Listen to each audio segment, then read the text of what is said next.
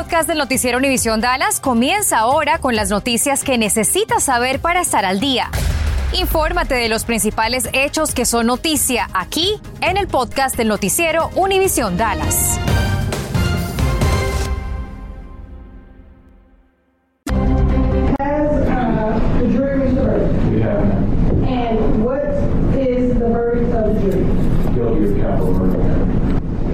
Culpable de homicidio capital es el veredicto del jurado en contra de Billy Schmirmer, el asesino en serie acusado de matar al menos a 18 ancianas en los condados Dallas y Collin. El fallo de hoy corresponde a la acusación por la muerte de Lou Harris, de 81 años.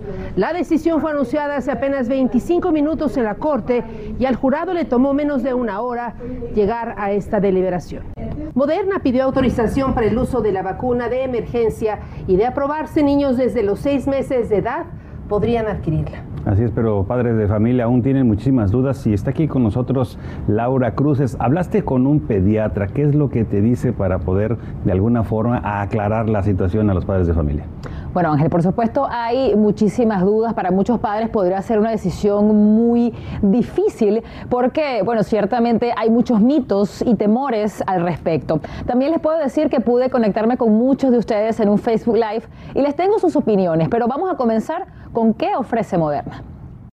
Sin duda creo que es una muy buena noticia. La vacuna de Moderna ofrece una efectividad de 51% en menores de 2 años y 37% entre 2 y 5. Los síntomas serían similares a los de los adultos y no hubo casos de miocarditis o inflamación del corazón.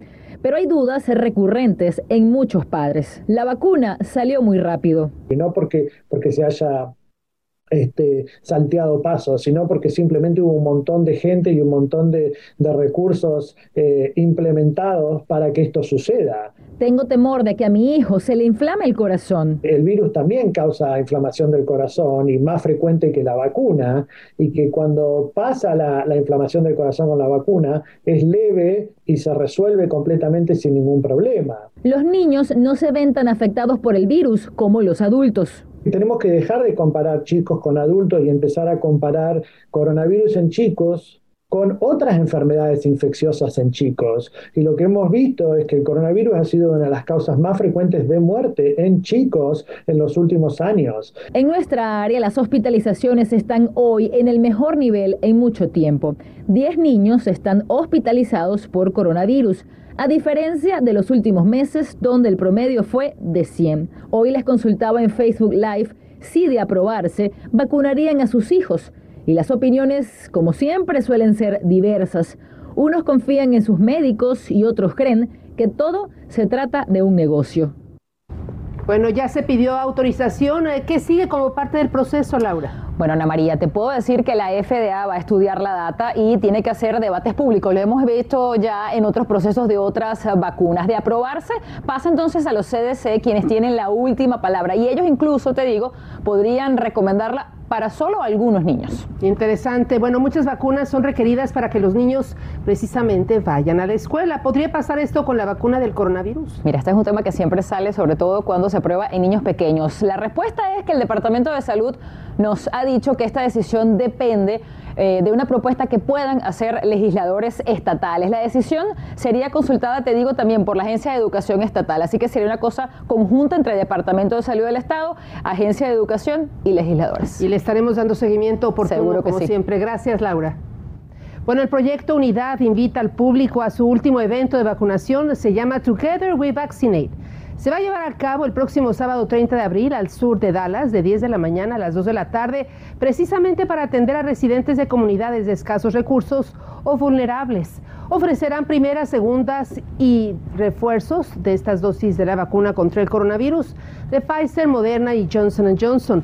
Todos, todos deberán de llevar una identificación y menores de edad deberían también de venir acompañados de un familiar o tutor legal y presentar comprobante de edad.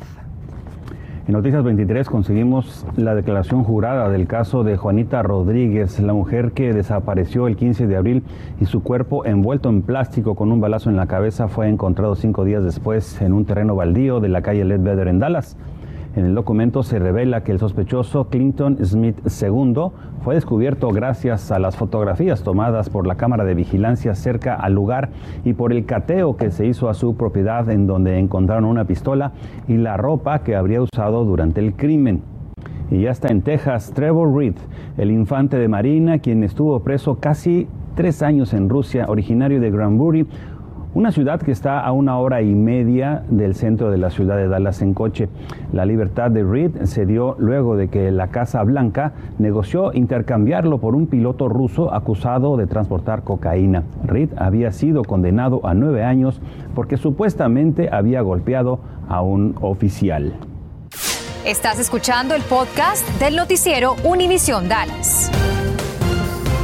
Noticias 23 regresa a la escena donde al filo de las 8.30 de la noche ocurrió un tiroteo. Estos son los datos. Esto sucedió el pasado 28 de abril sobre la cuadra 1800 de la calle Galveston en la ciudad de Grand Prairie. Oficiales localizaron a un hombre con heridas de bala. Fue transportado a un hospital local donde se confirmó su muerte.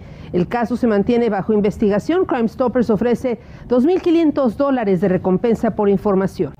Lo que usted tiene que hacer cuando sucede un accidente y usted no se detiene. ¿Qué es lo que debemos hacer? Bueno, es muy sencillo. En primer lugar, no tiene que huir, tiene que detenerse, llamar a la policía al 911, ofrecer ayuda lo más que pueda y permanecer en la escena. Si usted no permanece en la escena, podría ser sujeto de una fuerte multa y también perder su libertad, es decir, ir a la cárcel. Eso es lo que pasa cuando una persona huye del lugar. Han transcurrido 10 días y la policía aún no logra dar con el paradero de Mario Martínez, de 14 años, quien residía en el área de Oak Cliff. Bueno, esta persona salió de su domicilio y no se le ha vuelto a ver. La cámara de seguridad captó el momento cuando el adolescente salió de su casa, como puede ver, solo con su celular en la mano y corrió la policía nos dijo esta tarde que investiga este caso como fuga voluntaria. Una tarea escolar grabada y convertida en viral en las redes sociales le costó el trabajo a una maestra y un fuerte regaño a un estudiante por considerar que tenía un contenido racista. Sucedió en la preparatoria Pascal de Fort Worth.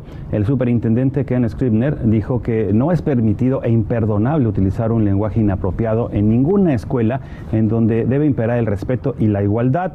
El superintendente recomendó despedir a la maestra que habría permitido ese tipo de tareas.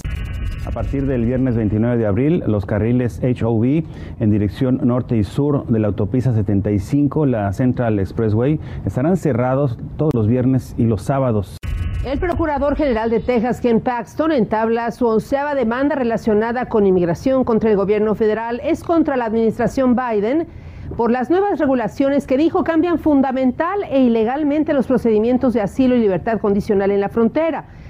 Paxton afirma que las reglas exacerban las lagunas en el proceso de remoción de extranjeros ilegales, priorizan la supuesta eficiencia sobre la seguridad nacional y los impactos costosos para Texas, y además ignoran las soluciones de sentido común y las políticas efectivas de seguridad fronteriza. Y las bebidas para los niños aquí en los Estados Unidos pronto podrán ser más seguras. La Administración de Alimentos y Medicamentos está tomando medidas para limitar el plomo en los jugos se estarían reduciendo hasta un 50% de los niveles de plomo en el jugo de manzana y en otros sabores favoritos de los menores de edad.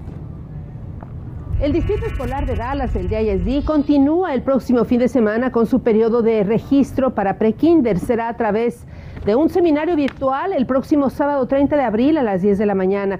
Representantes del Departamento de Aprendizaje Temprano del DISD estarán ayudando a padres de familia con la inscripción de sus hijos. Tiene que registrarse en www.dallasisd.org diagonal pre-K y también les proveerán información de este programa. Si aún no le ha aplicado las vacunas requeridas por la escuela a sus niños, complete las inmunizaciones sin costo alguno. Mire usted, el Departamento de Salud del Condado Dallas invita a padres de familia a que acudan al 955 de Freetown Road en Grand Prairie de 3 a 6 de la tarde. Aplican todas las vacunas requeridas y las recomendadas para el ingreso de sus niños a la escuela. Los menores, eso sí, deberán de acudir acompañados de sus padres de familia o de un tutor legal y presentar su cartilla de vacunación. ¿Qué tal? Muy buenas tardes. Los Texas Rangers volvieron a aplicar la del cangrejo, dando pasos hacia atrás tras caer hoy ante los Astros, perdiendo así tres de los cuatro partidos de la serie. En el Gold Field de Arlington, el abridor venezolano Martín Pérez estuvo impecable, lanzando un juego perfecto hasta la séptima entrada, pero Case McCormick conectó un doble y luego Jordan Álvarez lo impulsó con un sencillo. En la novena, Corey Seager llegó a dar un bombazo solitario, su segundo de la temporada, pero los Astros sellarían la victoria 4 por 3. Los Rangers iniciarán una nueva serie mañana recibiendo a los Bravos de Atlanta. Bueno, y esta fue la foto que publicó Rudy Gobert, basquetbolista de Utah Jazz, que lo picó una abeja en la nariz. Lo insólito es que fue en su propia casa, ya que allí cultiva un nido. Aún así, estará disponible para jugar. Otra cosa chistosa que ocurrió, si ustedes ponían en Google esta mañana quién es el dueño del Utah Jazz, salía la foto de Jalen Brunson, el base de los Mavs. Ya lo corrigieron y volvieron a poner a Ryan Smith, que es el propietario. Los Mavs buscarán eliminar esta noche al Jazz en el sexto partido de la serie. La acción arranca a las 9. Y esta noche también arranca el sorteo de novatos de la NFL, los futuros prospectos de fútbol americano que dan el salto al campo profesional. Los Dallas Cowboys tendrán la selección número 24 en primera ronda y habrá un evento para los aficionados en las afueras del Ford Center de Frisco. La entrada es gratuita. Tiene detectores de humo operando en su casa. Si le falta alguno, puede aplicar por uno, eh, un detector y la instalación completamente gratis. Este esfuerzo de la Cruz Roja Americana es para reforzar la seguridad de sus residentes. Solo tienen que registrarse en redcross.org para que le programen su instalación entre el 6 y 22 de mayo, entre 8 de la mañana y 3 de la tarde. Gracias por escuchar el podcast del noticiero Univisión Dallas. Puedes descubrir otros podcasts de Univisión en la aplicación de Euforia o en univision.com diagonal podcasts.